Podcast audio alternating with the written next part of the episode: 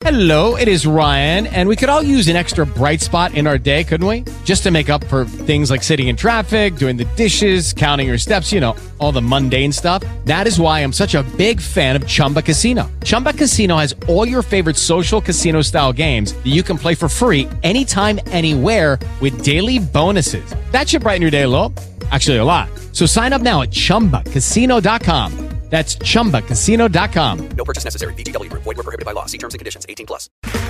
Okay, round two. Name something that's not boring. A laundry? Ooh, a book club. Computer solitaire, huh? Ah, sorry, we were looking for Chumba Casino. That's right. ChumbaCasino.com has over 100 casino style games. Join today and play for free for your chance to redeem some serious prizes. ChumbaCasino.com. No purchase necessary. Void were prohibited by law. 18 plus. Terms and conditions apply. See website for details. Agora na Band News FM, o É da Coisa, com Reinaldo Azevedo, Bob Furuia e Alexandre Bentivolli. Oferecimento BTG Pactual. Dê um BTG na sua vida e potencialize a sua trajetória.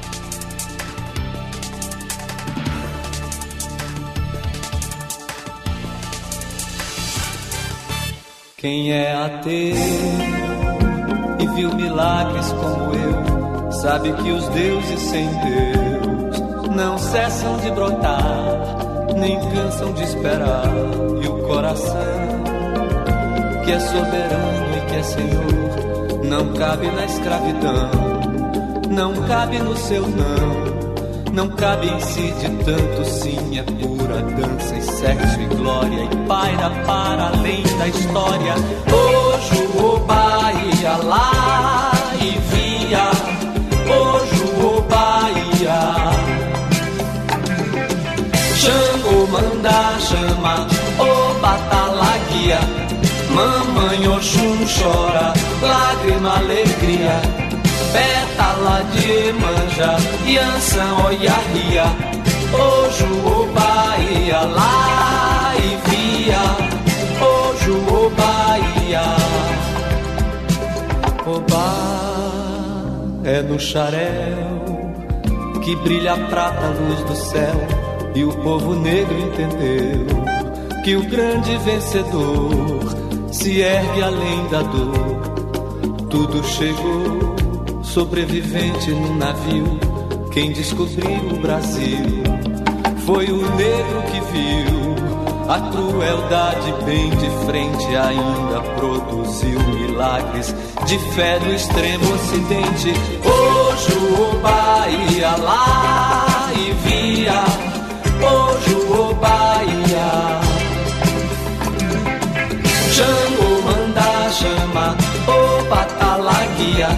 Começa agora para todo o Brasil mais uma edição de O É da Coisa. E se a coisa parece confusa, atrapalhada, meu filho, vem pra cá que a gente desatrapalha. Milhões de pessoas acompanham o programa pelo Daio, mas você pode fazê-lo também pelas redes sociais, sempre rádio Band News FM ou no aplicativo Band Play. Boa noite, Bob Furruia. Boa noite. Boa noite, Vólio Bene. Boa noite. Começamos com Tenda dos Milagres. é, Milagres do Povo, na verdade, da, do- da série Tenda dos Milagres, de 1985, do Caetano Veloso. Quem é ateu e viu milagres como eu sabe que os deuses sem Deus não cessam de brotar. né? Então está dizendo, não, eu não sou religioso, sou ateu. Mas quem é ateu e viu milagres como eu, ele fala dos milagres do povo, do que aconteceu inclusive no Brasil, de como é que aqui se fez e se criou um povo que, a despeito da dor, eh, se superou né, e tem se superado. Eh, e o povo negro entendeu que o grande vencedor se ergue além da dor. Tudo chegou sobrevivente no navio. Quem descobriu o Brasil foi o negro que viu e vai por aí a crueldade bem de frente e, no entanto, conseguiu superar e ir adiante, está superando e indo adiante, a despeito das dificuldades, porque não são poucos aqueles né, que estão inconformados com esse processo no Brasil ao longo da história. Né? É, existem, enfim, várias perspectivas ou de, de, para fazer um Brasil melhor. Agora, eu diria assim, há três que são essenciais, é, Bob Fruia, Vólio Bene. Há uma que é a perspectiva disruptiva, ela pode ser de caráter revolucionário de esquerda ou de caráter reacionário de extrema direita. Nós vamos romper, né? E vamos querer ir para trás. Então você tem a disrupção de esquerda, a disrupção de direita. Aí, né? E há uma perspectiva que é de natureza que eu chamo reformista, que é reconhecer é, as dificuldades que estão dadas e tentar efetivamente fazer deste país e do país e dos países alguma coisa boa é, para todo mundo. Né? Não será jamais igualmente boa para todo mundo, aí a questão, enfim, é, é, quase de natureza ontológica, né? da origem do próprio ser. Será que a gente conseguiria fazer as sociedades iguais? Não. Né? Agora, é possível, e a história demonstra que sim, é possível fazer um país né, que seja um país bom para todo mundo, que pelo menos tenha oportunidade e abra oportunidades para todos. Não temos isso no Brasil. Ao contrário, né? É, nós passamos por um surto e ainda vivemos as consequências dele. Passamos por um surto reacionário. A palavra vem de reação, de gente que reage, de gente que reage a mudanças, né? que é incapaz de conviver com mudanças, com mudanças necessárias. E tenta fazer o país voltar para trás, tenta fazer o país recuar para retomar os seus privilégios, para retomar os privilégios que tinha que não consegue conviver com o fato de que a economia tende a incluir os pobres. Ah, mas tem gente que não quer? Tem gente que não quer. Tem gente que não quer. A gente vê isso. A gente vê isso. O golpe do dia 8, a tentativa de golpe do dia 8, em parte, foi isso. Nós vamos ver, o Lula falou hoje. Será que eu concordo com o Lula que isso foi só coisa de gente rica? Eu acho que não. Acho que não. Agora, que havia ricos financiando, ah, isso é inegável. Havia sim, havia. Não é? E nós vamos ter que pensar essas coisas. Eu quero começar aqui, olha aqui. Ah. O Ciro Nogueira, ex-ministro da Casa Civil, o cara que comandou, é, em parte, a campanha do Jair Bolsonaro à presidência, era aquele, não sei se você lembra, Bob Furuia, não sei se você lembra, Vólio Bene, era aquele que prometia para a semana que vem a virada. Sim. Para a semana seguinte. Semana que vem vira. Não é nem 72 horas. Não, não. Semana que vem vira. Aí na, quando chegava a semana que vem, ele passava para a semana uhum. seguinte. É. Aí vira. E, assim, é, eu, até, eu até brinquei aqui mais de uma vez, né? Você que está nos ouvindo, você que está nos vendo, existe uma coisa no jornalismo que chama informação em off. O que é informação em off? Informação em off é quando o cara te passa uma informação, mas eu vou fazer aqui uma caricatura, mas diz assim, não fala que fui eu que contei. Mas é isso. Uhum. É isso. É não fala que fui eu que contei. Mas, ó, é isso aqui. Uhum. Tá? Mas não fala que fui eu que contei. O jornalista responsável, diante de um off, vai checar com outras fontes para ver se aquilo que o cara está contando para ele em sigilo é aquilo mesmo. Ou se, na verdade, ele, jornalista, está só caindo numa bulra, como diria Gil Vicente, numa trapaça, né? Está caindo ali numa armadilhazinha. Tá, enfim. Veiculando aquilo que o outro quer ouvir. Né? Aquele que passou a informação. E, portanto, quando o jornalista menos espera, ele está participando, na verdade, de um jogo político. O jornalista vira peça de um jogo político. E o Ciro Nogueira fazia muito isso. Olha, ó, aqui, hein, semana que vem. Ah. E aí, eu cansei de ler, é, como é que era? Deixa eu lembrar, assim, pesquisas de posse do Planalto indicam que o Jair Bolsonaro estaria alguns pontos já à frente de Lula. Mas que pesquisa? De quem? Quem passou isso? Boa parte das vezes, Bob, vale bem, era o Ciro Nogueira. né? Eu até brincava com ele. Ciro Nogueira, liga para mim que eu não vou publicar, tá? Pode falar que eu não vou publicar. Eu sei que é mentira. Hum? E ele foi, é, ele que foi um lulista no passado, ele foi se encantando com a retórica ali. né? Parece que tem fatores familiares no meio. É, o, o Ciro Nogueira cometeu o erro é, de aprender com as novas gerações, supostamente aprender sem, sem, sem lhes ensinar nada, né, Ciro Nogueira, não é mesmo? Né? Cuidado, hein? É preciso ensinar também as novas gerações. Eu aprendo com gente jovem, mas também quero que aprenda alguma coisa. Né? Você esqueceu tudo.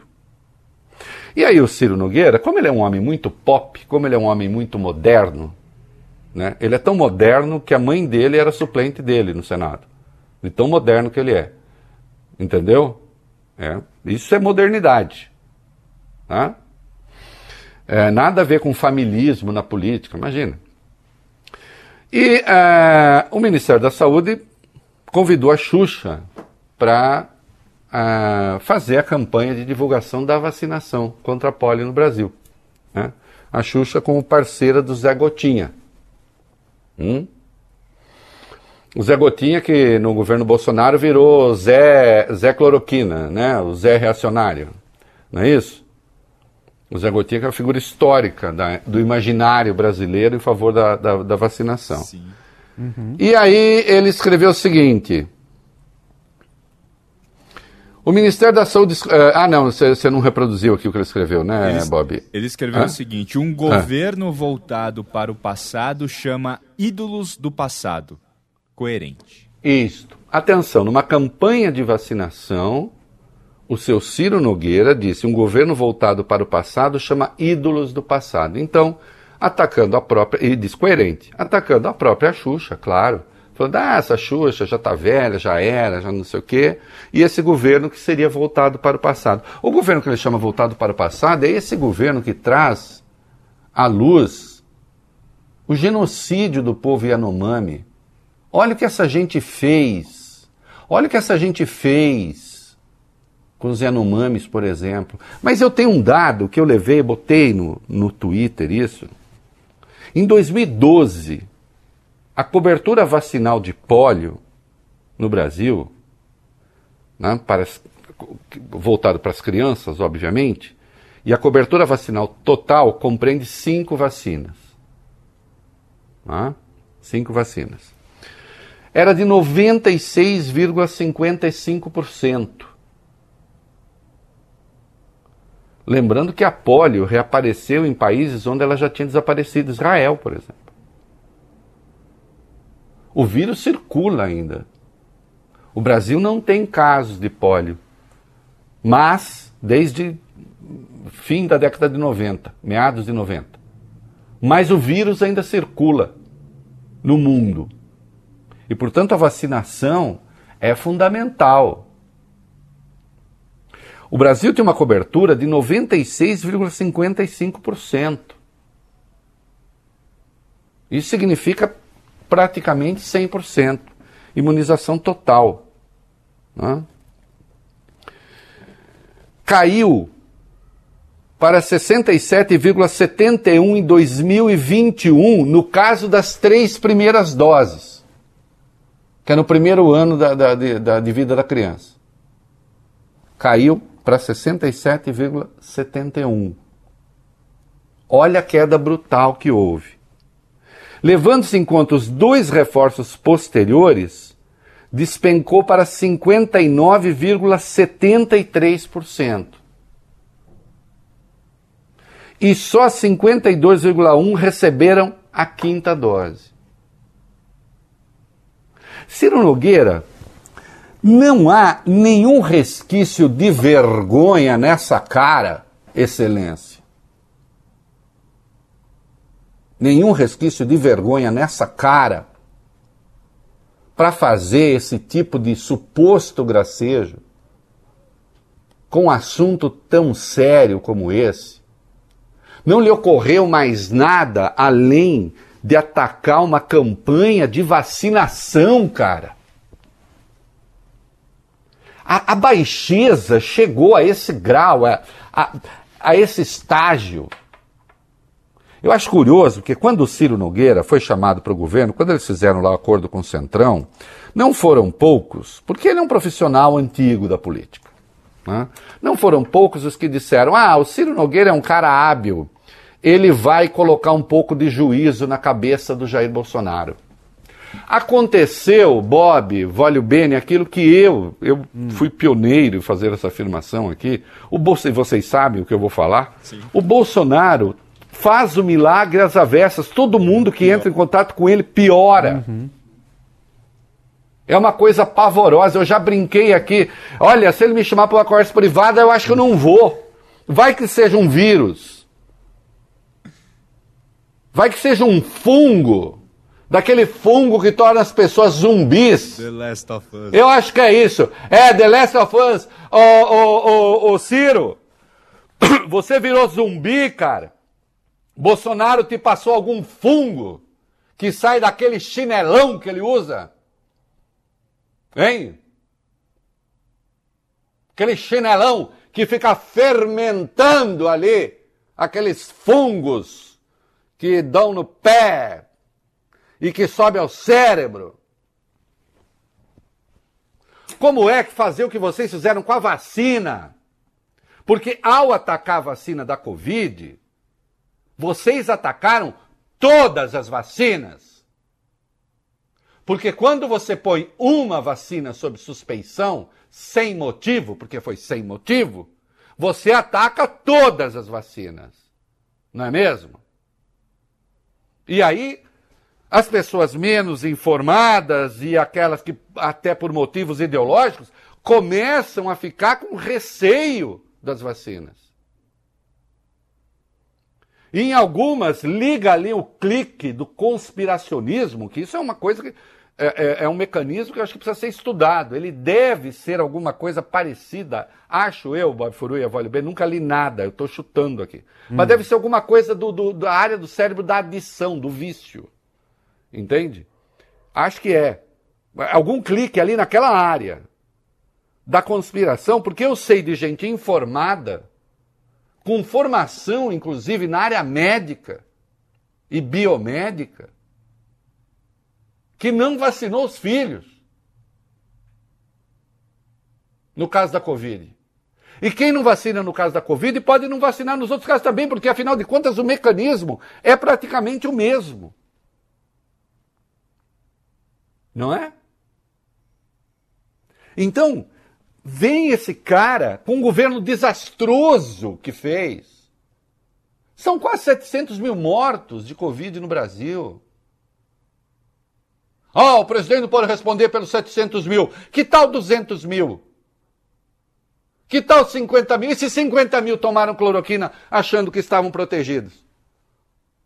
E faltando cloroquina, aí sim, para combater malária lá entre os Yanomamis. Aí vem esse cara fazer graça com a Xuxa. Sugerir que a Xuxa é uma pessoa ultrapassada, moderna ao Bolsonaro. Não é isso? Hein?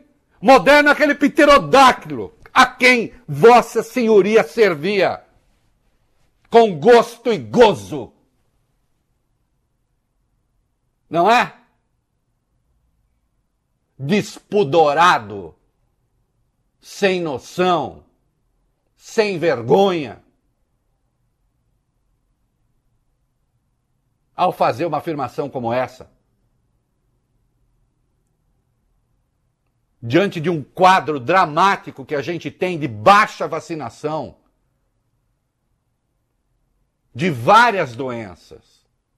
As nossas crianças, senhor ministro, por culpa de vocês, do seu governo, estão correndo risco de contrair poliomielite. Que o vírus está ativo e a vacinação é baixíssima. Não é? E todos estão correndo risco. Olha, ministro, ah, ah, talvez mude um pouco a sua opinião a respeito, mas olha, é, a polio não pega só em pobre, não, viu? Pega também aqueles que acham o senhor um cara bacana. As famílias daqueles que acham o senhor um cara bacana. Só para o senhor saber. Quem sabe se eu se torne mais prudente?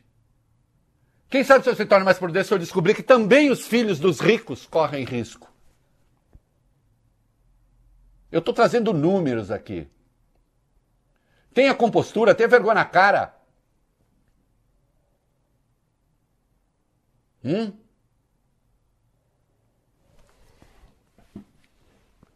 Esse é o tipo de comportamento asqueroso que fez o Brasil se tornar o que se tornou. Não?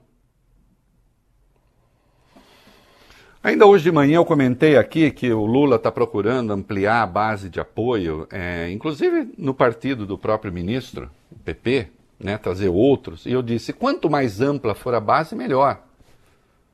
Né?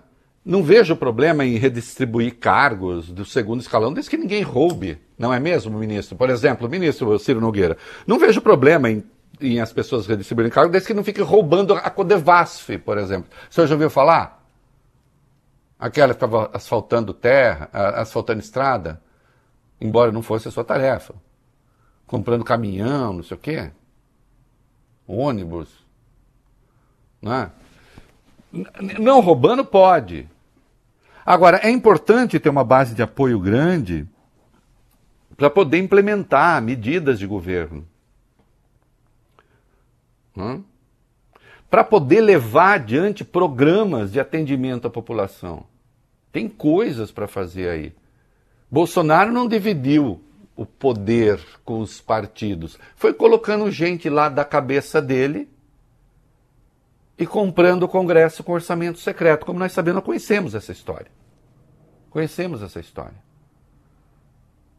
Agora, o que a gente precisa ter é um governo voltado para o atendimento da população, especialmente da população mais pobre. É para isso que existe governo. É para isso que existe governo.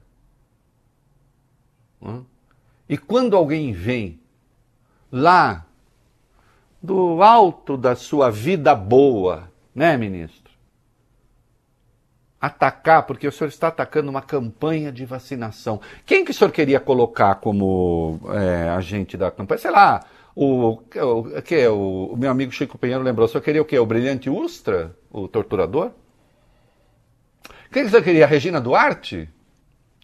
Hein? A Regina Duarte fazendo campanha para Zé Gotinha? É, o Mário Frias?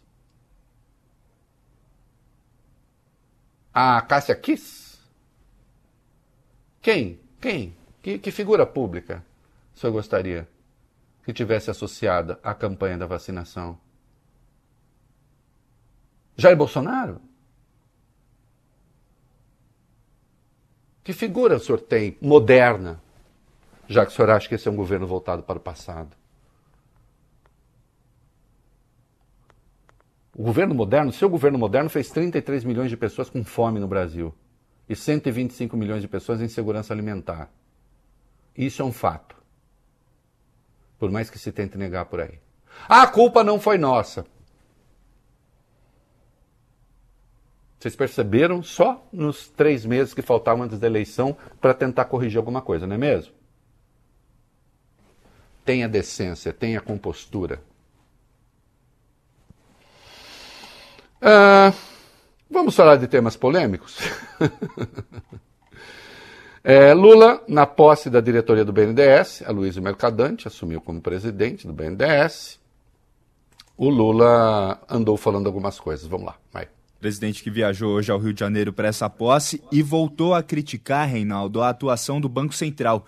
Diz que a atual taxa de juros aqui do país é uma vergonha. O presidente também afirmou que os empresários precisam aprender a reivindicar e a reclamar dos juros altos, né? Lembrando que a taxa básica de juros, a Selic, hoje no país está em 13,75% ao ano. Foi mantido recentemente nesse patamar pelo Copom, Comitê de Política Monetária do Banco Central. Vamos ouvir aqui o que disse o presidente Lula. É para isso que o BNDES pode contribuir para fazer com que a taxa de juros nesse país caia do jeito que está. Porque eu vou dizer uma coisa para vocês: não tem explicação para que a taxa de juros esteja a 3,5%. Como é que eu vou pedir para o Josué fazer com que Sabe, os empresários ligados à Fiat vão investir se eles não conseguem tomar dinheiro emprestado. E é engraçado, porque isso já faz quantos anos que a gente briga pela taxa de juros nesse país. Eu lembro de um dos maiores empresários brasileiros chamado Antônio Emílio de Moraes. Antônio Emílio de Moraes, toda a vida dele, ele levantava e ia dormir fazendo crítica à taxa de juros. O meu vice Zé Alencar, não tinha uma reunião de governo que o Zé Alencar não fizesse crítica à taxa de juros. E eu pensei, bom, agora resolveu tudo, o Banco Central é independente, não vai ter mais problema de juros. Lê de engano. O problema não é de banco independente ou banco ligado ao governo. O problema é que esse país tem uma cultura de viver com juros altos que não combina com a necessidade do crescimento que nós temos. É, vamos lá, eu já vou, já vou comentar. É, o, o Boletim Focus, né? aliás, o Lula falou, o juro 13,5, como nós destacamos, é 3,75, é mais alto. Uhum. Né? É, de acordo com o Boletim Focus, a Selic, né, a expectativa é que ela vá para 13 só no começo de novembro e encerrar o ano em 12,5%. Isso é o que o Boletim Focus está prevendo. Né? E a inflação deste ano, a perspectiva passou de 5,74 para 5,78. E eu li um texto hoje engraçadíssimo no jornal dizendo que as declarações do Lula fizeram a perspectiva da inflação dar um salto, Bob hum, Furuia. Sim. Dar um salto de 0,04. Um salto Nossa, espetacular. Expressivo. Né? né? Isto é o que o poeta Marinetti chamava né, de salto ginástico. Né? Momento Cultural. No Manifesto Futurista. É, e o Marinetti, que era meio fascistoide, mas o Manifesto Futurista até que é interessante. É, e no caso do PIB, projetar, o, o Fox projeta uma queda de 0,8 para 0,79, também pequeno. Para 2024, o crescimento de só 1,5%. Bom, vamos ver.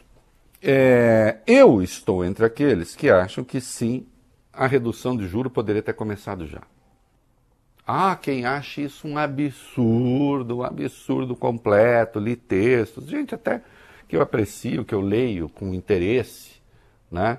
Mas tem gente aí que está confundindo taxa de juros, está parecendo poeta do, do, do spleen, do século romântico do século XIX. Bob Furruia, Volio Bene. É. É, o spleen era, era a bile, né? Quando a pessoa sente aquele mal-estar, aquela coisa assim. Sabe, uhum. a vida não presta, Bob Furruia. Uhum. A vida não Ela... presta, né? Poetas românticos, assim, nada presta, a vida é uma merda, vai acabar, acabou, uhum. chega, não dá certo, é isso mesmo. Entendeu? Então tá assim. E o Brasil é assim também, todo mundo é assim e tal, a menos que a gente coloque o juro em 20%, aí fica tudo certo. Vai ter um monte de pretinho pobre com fome, mas né, é do jogo. Entendeu? Então tem gente que está desesperada. Vai ser o caos. Vamos lá. É, Calcula-se que é, só essa redução forçada que o Bolsonaro fez aí né, em combustíveis, por exemplo, que foi forçada, né, combustíveis, energia elétrica e tal, você pode ter aí quase dois pontos de inflação a menos. A inflação mitigada. Portanto, ela poderia ser até maior. Em algum momento, supõe-se isso vai ter de acabar. Né? O Banco Central, presta atenção aqui na, teoria, na, na, trajetória. O Banco Central tem uma inflação, uma, uma taxa de juros de 2% em março de 2021. Quando chegou em agosto de 2022, estava 13,75%. Uma trajetória dessa natureza, me parece que não prestaram até. Quando levaram lá para 2, talvez tenha sido exagerado, não? Aí a inflação, teve a guerra da Ucrânia, teve choque de alimentos, teve a desorganização da cadeia produtiva em escala mundial, a inflação foi mundial, os preços subiram e tal, a inflação subiu, os juros dispararam, só que a inflação continua alta. A inflação continua alta, só que a taxa Selic está muito mais alta. Hã? Temos os juros reais mais elevados do mundo. De novo. Tá certo? Ah, Bob Furui, então é o seguinte, a gente está nessa perspectiva, mas também convenho, né? A economia está muito aquecida. Estamos crescendo, Bob Furuia, Vólio Bene, estamos crescendo a 8% ao ano e nós não temos condição de crescer tudo isso. A gente precisa dar uma segurada nesse negócio. Não. Estamos crescendo demais. Entendeu? Muita inflação de demanda, isto é, muita gente querendo comprar coisa e a coisa está faltando, o Vale Bene, e fala, o preço sobe. É assim que funciona. Não, mas nós não estamos vivendo isso. Há, inclusive, a perspectiva de que a gente possa ter uma recessão. Hum?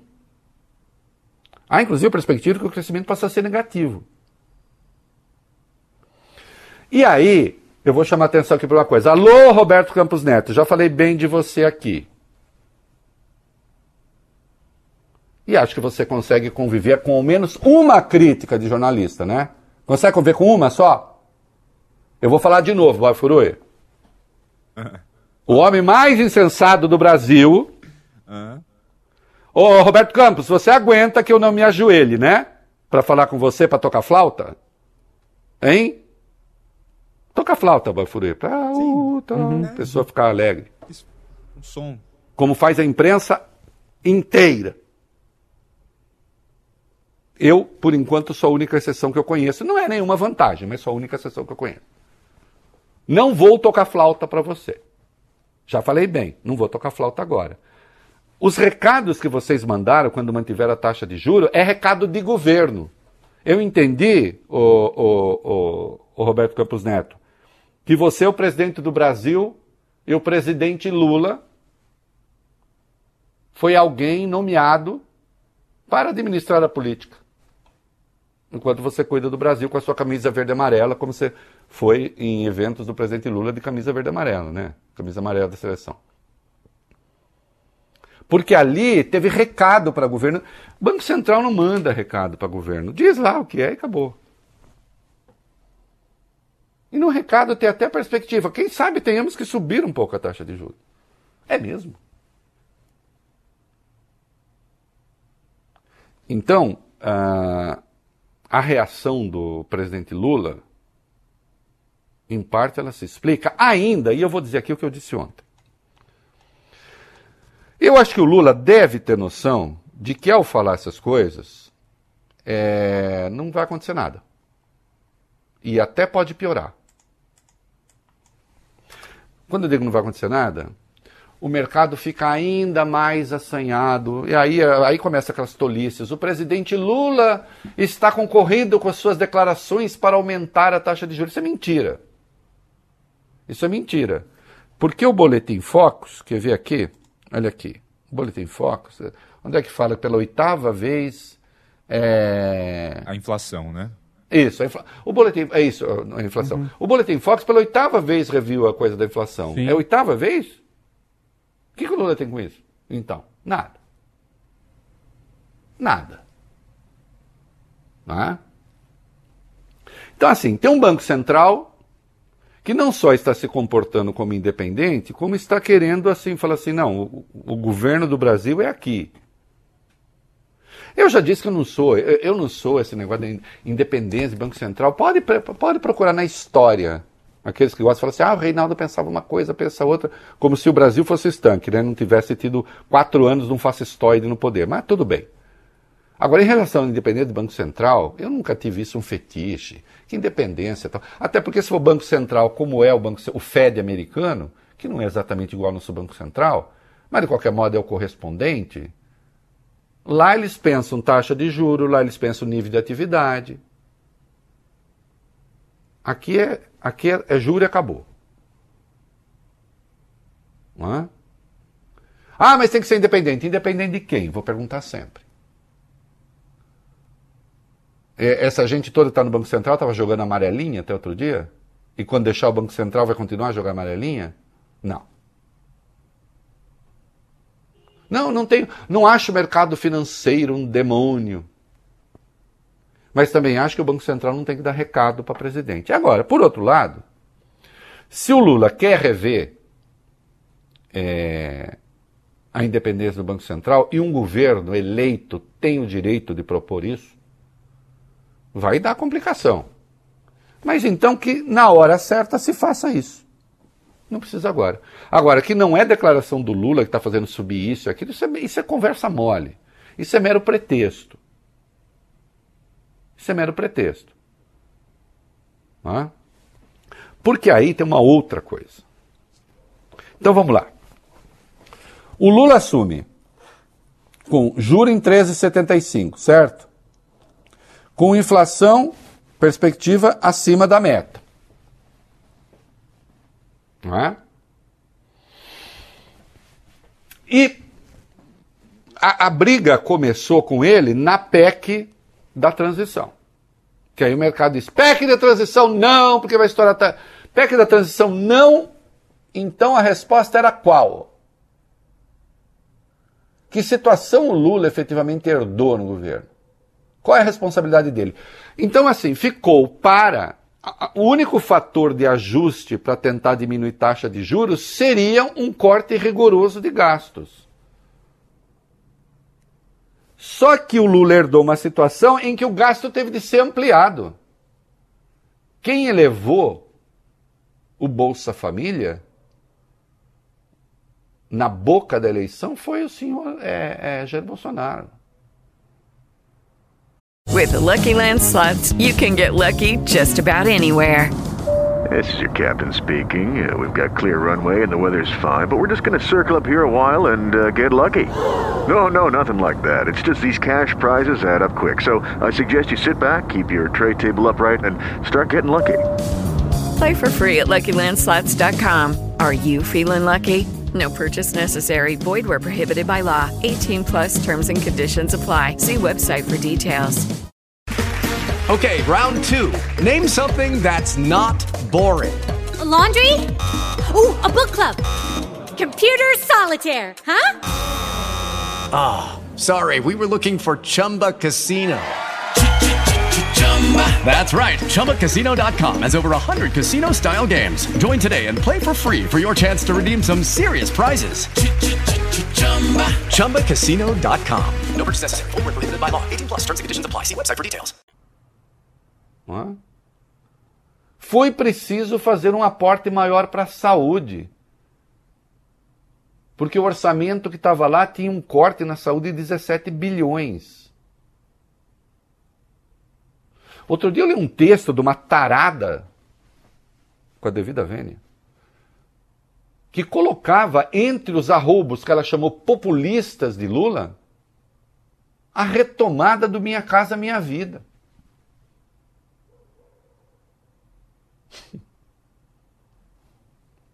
Então, assim, Lula, corte gastos, passa a faca,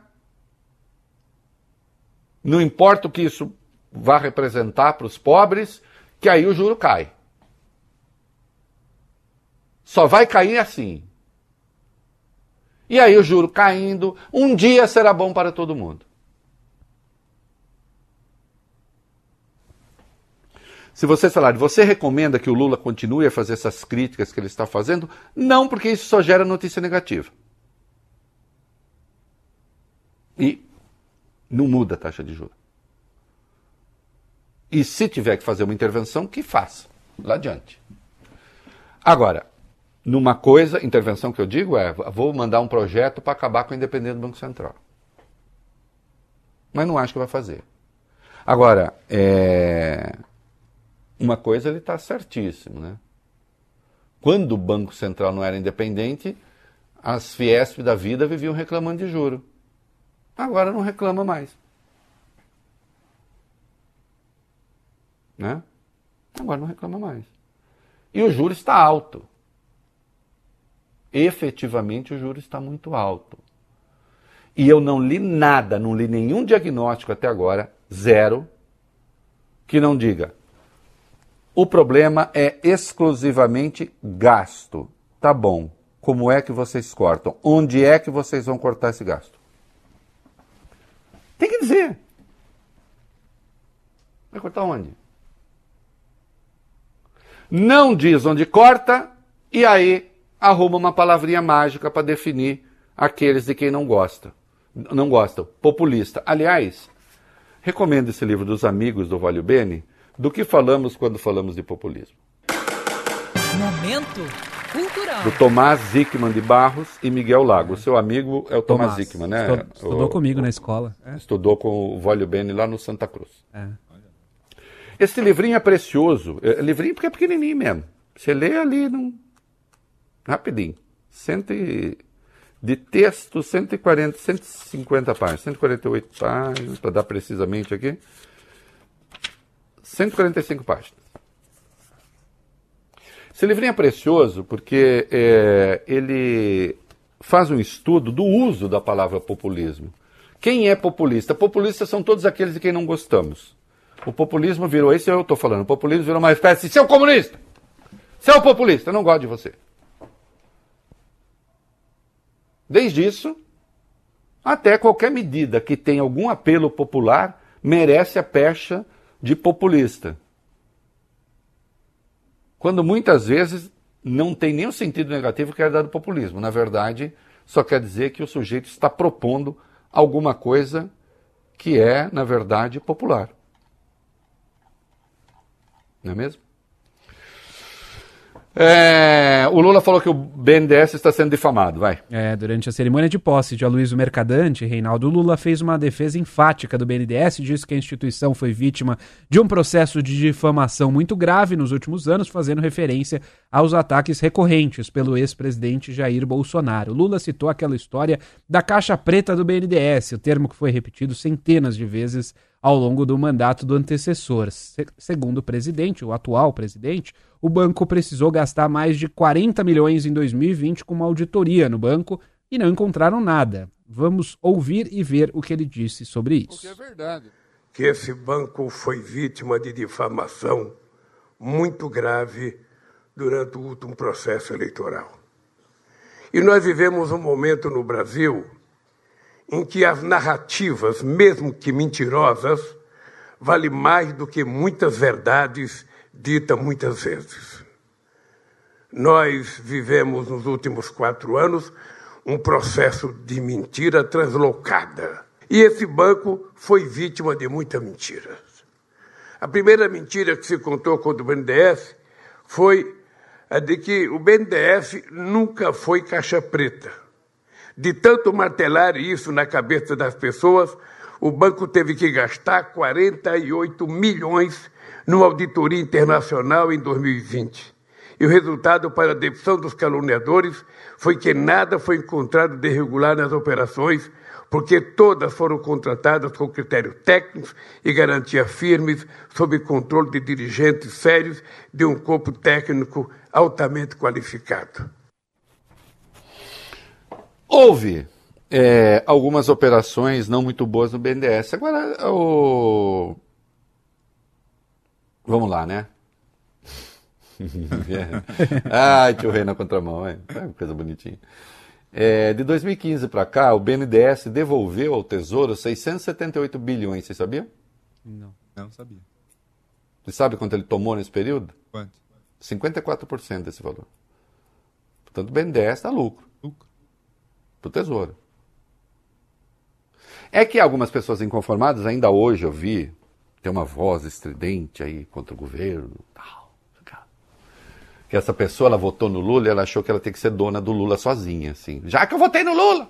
Eu parecia assim, votei no Lula! Eu podia ter votado no Mercadante, no, no, no Bolsonaro, mas eu votei no Lula. Então agora eu quero que o Lula faça tudo o que eu quero. Senão, ah, fica lá no bolsonarismo, minha filha. É saco, porra. É, acho que virou dona do Lula agora?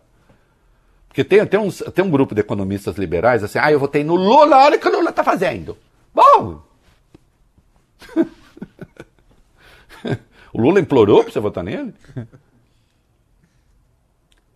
Né? Teve esse processo de difamação. Porque parte do princípio que, me- olha, o mercado de crédito, o crédito privado para as empresas, tal, porque assim, tem uma ideia de que, que o BNDES pode ajudar a alavancar o desenvolvimento e o crescimento. Bom, mas não é um banco de fomento? Para que, que ele serviria? Acho sim que tem que estar voltado para questões de ponta. economia verde, é, alta tecnologia, tem que pensar onde investir. Claro. E pode ter investimento errado. Agora, o BNDES ser um banco de desenvolvimento e de fomento, eu não tenho. Mas qual o problema? Hum? É, é tão grave assim?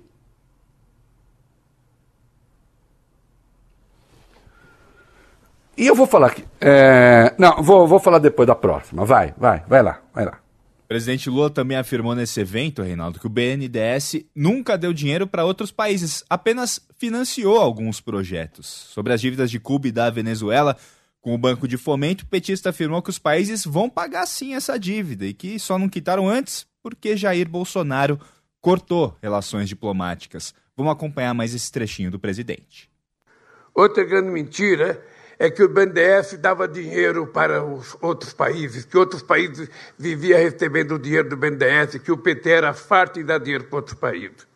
O BNDES nunca deu dinheiro para países amigos do governo. O banco financiou o serviço de engenharia de empresas brasileiras em nada menos que 15 países da América Latina e do Caribe entre 1998 e 2017. O que é importante agora é numa matéria publicada no jornal Valor.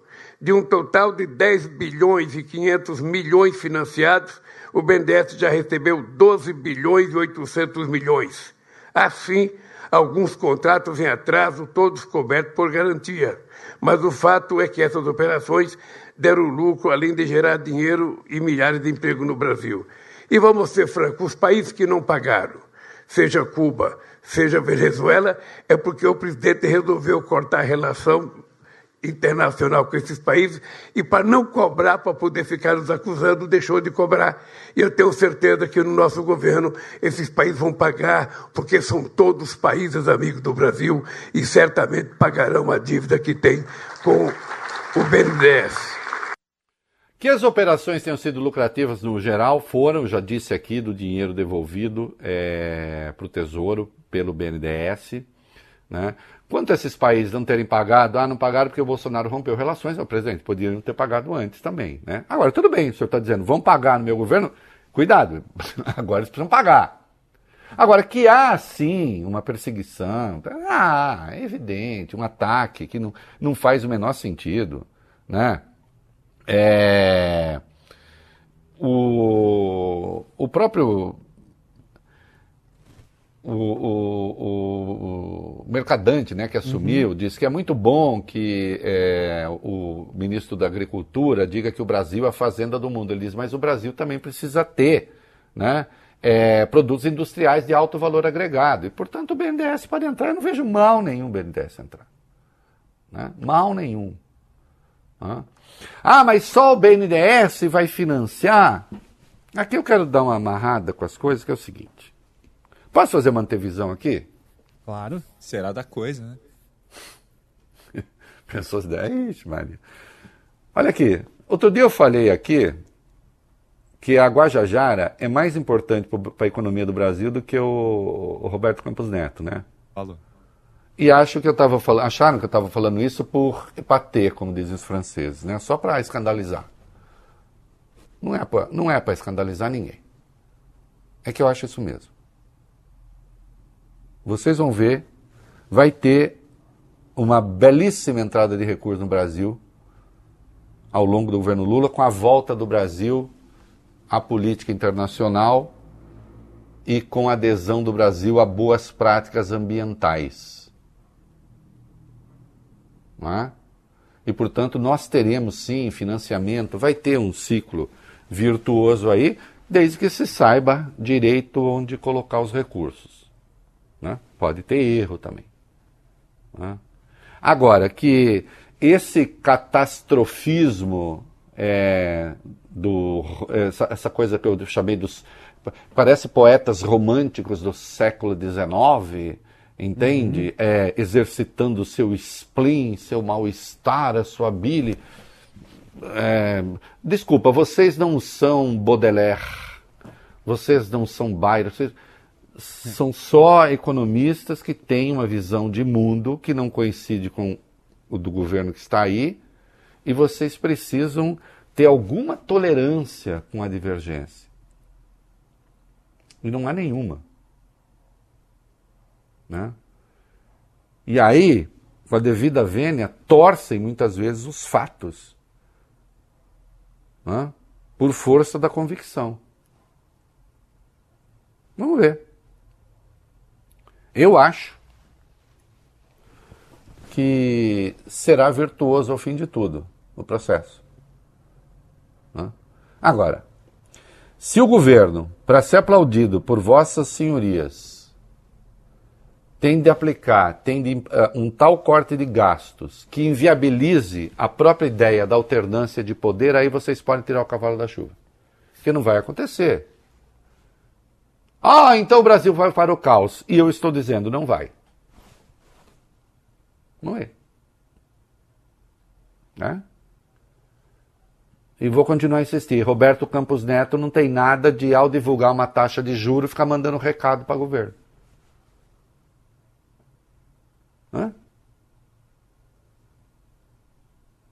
O presidente eleito, o presidente que foi eleito nas foi o Lula, não foi o Roberto Campos Neto. Cuida lá, põe a taxa de juros lá e diz: é isso, acabou. Tem independência para isso, faz isso. E o Lula, nessa posse, falou um troço sobre o golpe. Aí eu já vou divergir do presidente num aspecto, vai. É, disse que foram os ricos que estavam protestando em Brasília naquele dia. A gente tem o, o vídeo dessa declaração do presidente. Porque o que aconteceu no Palácio do Planalto, no Palácio da Alvorada, no, no, no, na Suprema Corte e no Tribunal, foi uma revolta dos ricos que perderam as eleições. Foi uma revolta de muita gente rica que não queria perder as eleições. Nós não podemos brincar, porque um dia o povo pobre pode se cansar de ser pobre e pode resolver fazer as coisas mudarem nesse país. Esse país não pode continuar sendo governado para uma pequena parcela da sociedade. Esse país tem que ser governado para a grande maioria do povo brasileiro. Bom, obviamente eu não vou discordar do essencial, né? Que o Brasil não pode ser governado para uma pequena parcela, tem que ser governado para o conjunto dos brasileiros. Agora, eu infelizmente discordo É, eu digo infelizmente, vou dizer por quê? De que a, esse troço golpista, enfim, foi só uma reação de ricos. Infelizmente não foi. São ricos financiando, são ricos estimulando, são ricos aplaudindo. Isso sim. Nós vimos a adesão dos endinheirados ao governo Bolsonaro. Né? A candidatura do Bolsonaro, apesar de tudo e dos desastres. Né? é, que, protagonizados, isso tudo sim. Agora, que o bolsonarismo tem uma base popular, né, que valores do bolsonarismo estão espraiados na sociedade brasileira, isso é inegável. E isso é parte de um problema, de um problema grave. No Brasil, sim. Né, que precisa ser levado em conta. Né? porque fosse só é, coisa da elite, da não sei o quê, aí tudo bem. Seria fácil, inclusive, de vencer. Mas não é. Tem mais coisas aí. Você está ouvindo na Band News FM o É da Coisa.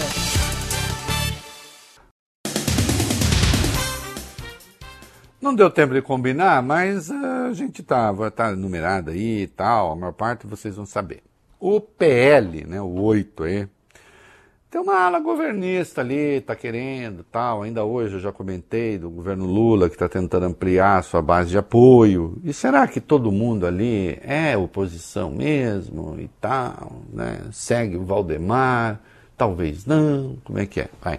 Um levantamento feito pelo jornal Globo mostra que 25 dos 99 deputados do PL na Câmara já estariam trabalhando nos bastidores para aderir ao governo Lula. É a ala mais antiga do partido, né, não bolsonarista, e que nos últimos anos fez parte da base de vários governos, né? Lula 1, Lula 2, Dilma, Temer e também do governo esse último Bolsonaro. Tem ainda parlamentares eleitos pelo PL no Nordeste e que até apoiaram Lula durante a eleição. Os recém-chegados bolsonaristas, Reinaldo, até ensaiaram reclamar, mas foram cortados pelo presidente da legenda, Valdemar Costa Neto. Internamente, ele já disse que não vai punir ninguém por esse motivo. Decisão tem por objetivo evitar uma debandada da sigla, né? O Valdemar imagina, sabe que bolsonaristas podem deixar o PL a qualquer momento, todos de uma vez, assim como aconteceu com o antigo PSL, e aí ele não quer ficar sem ninguém dentro do PL. É, para ele é um movimento obviamente arriscado, porque essa gente que segue Bolsonaro, segue Bolsonaro e acabou. Enquanto houver essa perspectiva, esse negócio, então pode simplesmente falar assim: ah, não, vamos formar um outro partido, sei lá com quantas pessoas. E também, se punir esses outros, como existem partidos, digamos, conservadores que estão negociando com o governo, pode haver também uma migração desses outros para esses partidos. E ele acabar sem nada. Né? Refém dessa turma ultra radical. É uma possibilidade? É uma possibilidade. Né? É, vamos voltar. Reinaldo, você acha que o Lula tem de negociar com esses caras todos, todos os partidos? Acho. Acho. Nós temos uma coisa chamada presidencialismo de coalizão no Brasil. Aqui não é assim, é democrata, é republicano, acabou democrata, vota com democrata, republicano com republicano. Lá são dois, embora tenha uma infinidade de partidos, são dois partidos que uh, se alternam no poder. Aqui não é assim. O Brasil tem uma reforma tributária a fazer. Ainda essa semana eu tive um encontro aí com uma pessoa importante, semana passada, que conhece muito de Brasil, e eu disse para essa pessoa, acho que não tem reforma tributária. E a pessoa concordou comigo. É difícil. Porque reforma tributária que é negócio. Todo mundo quer fazer, Bob? Todo mundo quer fazer, vale bem, para ganhar. Sim. A União entra para ganhar. A federação. Aí os estados entram para ganhar. E quem quer ganhar nos estados? Todos os estados. Inclusive um estado quer ganhar sobre o outro. Aí fica difícil. Né? Então, não é tão fácil. Agora, de qualquer modo, tem que discutir. Tem um novo arcabouço fiscal. Vai ser criado. Né? É, alguma coisa terá. Qual? E é preciso que você tenha maioria no Congresso. Michele disse que é mentira que ela se meteu com rachadinha. Vai. É, a ex-primeira-dama usou as redes sociais no fim de semana para negar essa denúncia de rachadinha, caso publicado pelo portal Metrópolis, uma reportagem assinada pelo colunista Rodrigo Rangel. Ele teve acesso a prints de WhatsApp e conversou com um antigo funcionário do Planalto que revelou a entrega frequente de pacotes a Michele Bolsonaro, pacotes que eram enviados regularmente por uma amiga da ex-primeira-dama, a Rosemary Cardoso Cordeiro, que é assessora do senador bolsonarista Roberto Rocha do PTB. Segundo a reportagem, Rosemary teve o salário como assessora elevado de pouco mais de 6 mil para quase 17 mil reais nos primeiros meses do governo em 2019. Parte dessa diferença seria entregue a Michele, segundo essa denúncia. Nas redes sociais, ela negou as irregularidades, disse ser vítima de uma traição por parte de um ex-auxiliar e afirmou ainda que os pacotes tinham apenas roupas e acessórios que ela emprestava para a amiga e que a única coisa que ganhou de Rosemary foi um pijama no Natal.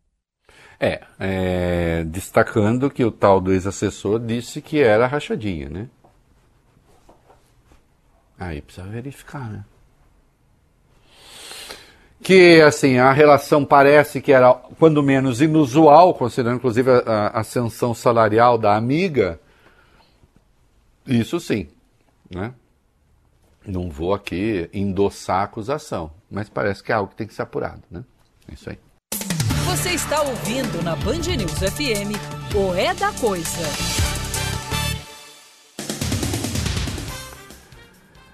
Nós vamos abrir aí com o Bolsonaro e o que disse a Time e depois seguimos com o bloco 2 ali, meninos. É, parece que assim, é, os gringos estão um pouco assustados. Assustados. Acho que esse é... com a bizarrice. É. ah, que vergonha do Vart, vai. Uma das revistas mais importantes do mundo, né, Reinaldo? A Americana Time publicou uma reportagem sobre a rotina do ex-presidente Bolsonaro em Orlando, nos Estados Unidos. Rotina que foi descrita como surreal. Surreal, essa é a palavra usada pela Time. Para a revista, a presença de Bolsonaro na Flórida tem sido um aspas um espetáculo bizarro, mesmo para um estado com uma longa história de refúgio para personagens excêntricas, né? A reportagem menciona que o ex-presidente tem recebido e registrado na conta no TikTok visitas que recebe de brasileiros, brasileiros que usam a camisa da seleção, né? Nesses encontros, segundo a Time, famílias sorridentes estão entregando a Bolsonaro cestas de pães, morangos, flores e também Nutella a publicação conseguiu contato com o advogado de Bolsonaro, o Felipe Alexandre, e admitiu que o ex-presidente solicitou um visto de turista de seis meses para ficar nos Estados Unidos e que está aguardando resultados, os resultados desejados. Né? De acordo com esse advogado, Bolsonaro gostaria de tirar uma folga, esfriar a cabeça e curtir ser turista nos Estados Unidos por alguns meses antes de decidir qual será o próximo passo da vida dele. É, o estado que recebe gente bizarra aí, a que a Time se refere, naturalmente é a Flórida, né? uhum. né? Porque tem tudo quanto é reaça do mundo que encontra algum problema no seu estado de origem, vai lá na Flórida, né? Vai lá para lá é, porque o estado é um pouco mais quente, Bob Furu, e aí esses, esses ditadores costumam vir de países um pouco mais quentes, terminam tudo lá, né, na Flórida. Olha, é isso, tem até coisas, rituais de oração e etc. É um, assim, coisas que não são desse mundo. Né? E vamos ver até quando essa personagem continua lá. Né? É, inclusive fazendo palestra para uma entidade que é, apoiou a invasão do Capitólio. Então, nessa hora, o Bolsonaro não só cria um constrangimento, porque ele está na condição de ex-chefe de um país estrangeiro fazendo política lá dentro, né, contra um governo democrático com o qual os Estados Unidos mantêm relações, obviamente, como também ele pisa na bola no que diz respeito à própria política americana. A entidade que o convidou é uma entidade que não reconheceu a vitória do Biden e apoiou a invasão do Capitólio. Esse é Jair Bolsonaro. O líder espiritual do Ciro Nogueira, aquele que agora resolveu atacar é, a campanha contra a, a polio, campanha de vacinação. Ah, ah, e lá veio o Reinaldo me colocar nesse noticiário dessa história do golpe. Não tenho nada com isso. É. A deputada federal Dandara Tonantzin, do PT em Minas Gerais, apresentou um requerimento para convidar o general Augusto Heleno para depor no plenário da Câmara. A ideia seria ouvi-lo sobre a atuação do GSI, o Gabinete de Segurança Institucional, nos últimos meses do governo Bolsonaro, GSI que ele liderava e foi citado pelo senador Marcos Duval em entrevista à revista Veja na semana passada. Ele diz que o órgão disponibilizaria o equipamento para gravar clandestinamente o ministro Alexandre de Moraes do Supremo Tribunal Federal, a ABIN, Agência Brasileira de Inteligência, e o próprio Heleno negaram as irregularidades, disseram que essa história seria uma mentira do deputado. A parlamentar tenta agora conseguir apoio para aprovar esse convite a Augusto Heleno. É, é, eu vou falar desse tal do Val. Vamos, vamos ver o que tem do Dino aí, eu já vou fazer um comentário em bloco. Lá. Ainda sobre esse caso Marcos Duval, ministro da Justiça Flávio Dino disse hoje que o inquérito policial será aberto atendendo à determinação do ministro Alexandre de Moraes. Dino acrescentou que as investigações sobre essa tentativa golpista estão avançando muito bem. Lembrando que o magistrado determinou que a PF apure, né, se o senador mentiu no depoimento. A gente falou aqui na semana passada, Marcos Duval apresentou pelo menos umas quatro versões diferentes sobre o plano golpista é, para tentar impedir a posse de Lula e também prender o ministro Alexandre. Devem ser investigados os crimes de falso testemunho, denunciação caluniosa e coação no curso do processo. Olha aqui, a extrema-direita toda se uniu nas suas mais variadas correntes, né?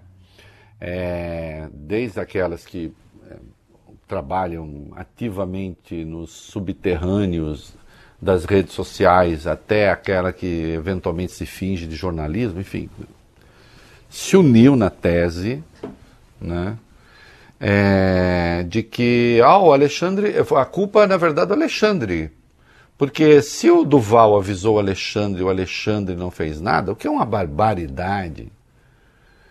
Por que isso? Porque o objetivo se revela. E eu já expliquei isso aqui, escrevi a respeito. A ideia era provocar a suspeição do Alexandre. É tão canhestra, é tão primitiva a manobra, que dá quase preguiça de explicar. Não é? Porque o Código de Processo Penal diz lá com clareza que, havendo inimizade entre o juiz e o réu, ou entre o juiz e aquele que está sendo investigado no inquérito, esse juiz tem de se dar por suspeito, ou de ser considerado suspeito. Então a ideia aí foi, agora, veja só, lá atrás tentou-se meter o ministro numa roubada e todos eles dizem que aconteceu. Né? Ah, vou lá gravar o ministro tal. Nem o Flávio nega que a reunião tenha acontecido. Hum? Então, sim, aconteceu. Na versão do, do Duval, ora o presidente participou ativamente, ora ele fica ali ouvindo, tal, e depois teria dito, e aí, aguardamos uma resposta sua.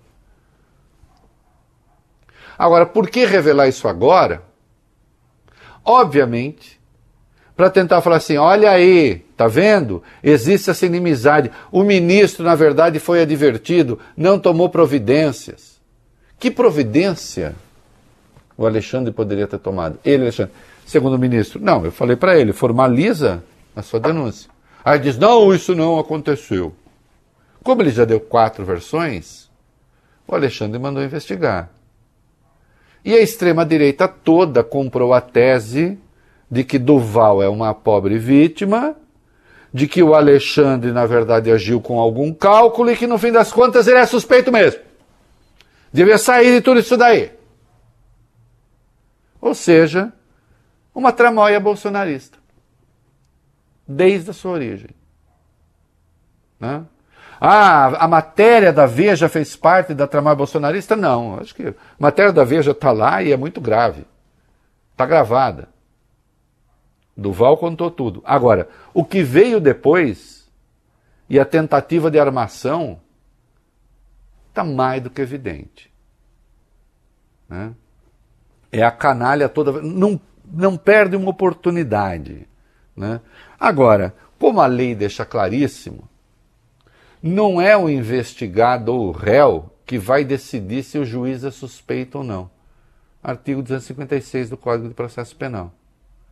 E eu dei o exemplo aqui. Se não bastaria, vale bem no descubra do juiz Mora, ele me investiga, ele, ele preside o inquérito em que eu sou investigado.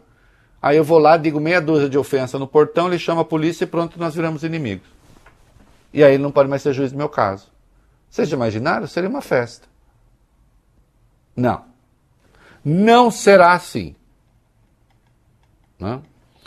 É... E a fuga dos garimpeiros? Vai lá tem esse problema sendo causado. O relato é que apenas os garimpeiros mais ricos, os chefes, teriam conseguido fugir de helicóptero da região dos garimpos nas terras Yanomamis, outros estariam indo embora de barco e outros ainda a pé. E esse transporte terrestre pela terra indígena estaria levando a confrontos diretos com os Yanomamis. O líder júnior Rekurari Yanomami informa que três jovens de etnia morreram nesse fim de semana em um confronto com os garimpeiros em fuga. Alô? Me ouviu? Oi? Ah, sim. deu, deu, um, deu, deu um corte aí. Olha, rapidamente, é, é claro que o governo precisa se estruturar né, para cuidar dessa retirada. Né? Porque ela pode se dar assim, de forma destrambelhada. Consta que índios já morreram e a coisa pode estar um pouco atrapalhada. Não é fácil também. São 20 mil pessoas. Né? É preciso uma força-tarefa que consiga dar conta dessa retirada. Né? É isso aí. Você está ouvindo na Band News FM o É da Coisa.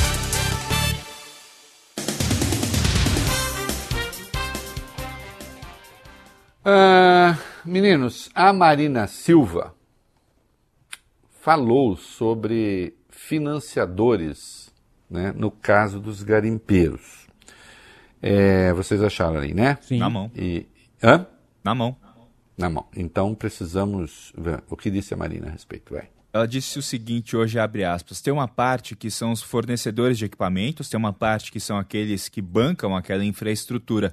Quando são feitos os cruzamentos de várias investigações, você consegue encontrar os culpados.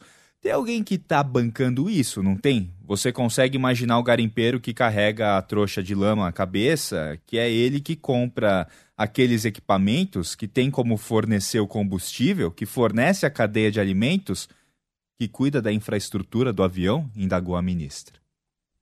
Exatamente. Isso significa o seguinte: a ministra certíssima, coincide com o que eu falei há pouco, né? e temos falado aqui.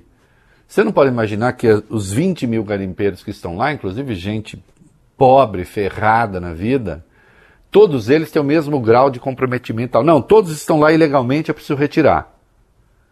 Agora, é preciso que uh, cada um seja efetivamente responsabilizado segundo a importância que teve na cadeia criminosa.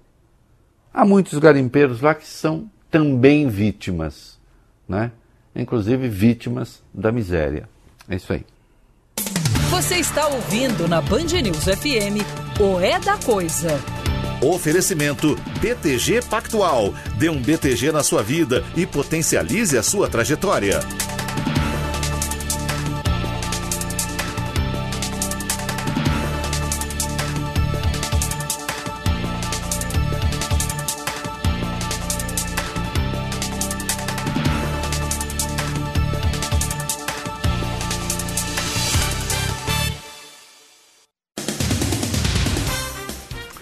É isso, amanhã estamos de volta. Apostem nos milagres do povo. É isso aí. Não é populismo, não. Olha o livrinho aqui, ó. Vale bem, seu amigo já mandou um recado aqui. Quem é o Tomás, é isso aí. E viu milagres como eu, sabe que os deuses sem Deus não cessam de brotar, nem cansam de esperar. E o coração, que é soberano e que é Senhor, não cabe na escravidão não cabe no seu não. Não cabe em si de tanto sim, é pura dança e sexo e glória e paira para além da história. Hoje o Bahia lá e via, hoje o Bahia. Xangô manda chama. Você ouviu o É da Coisa na Band News FM. Oferecimento BTG Pactual. Dê um BTG na sua vida e potencialize a sua trajetória.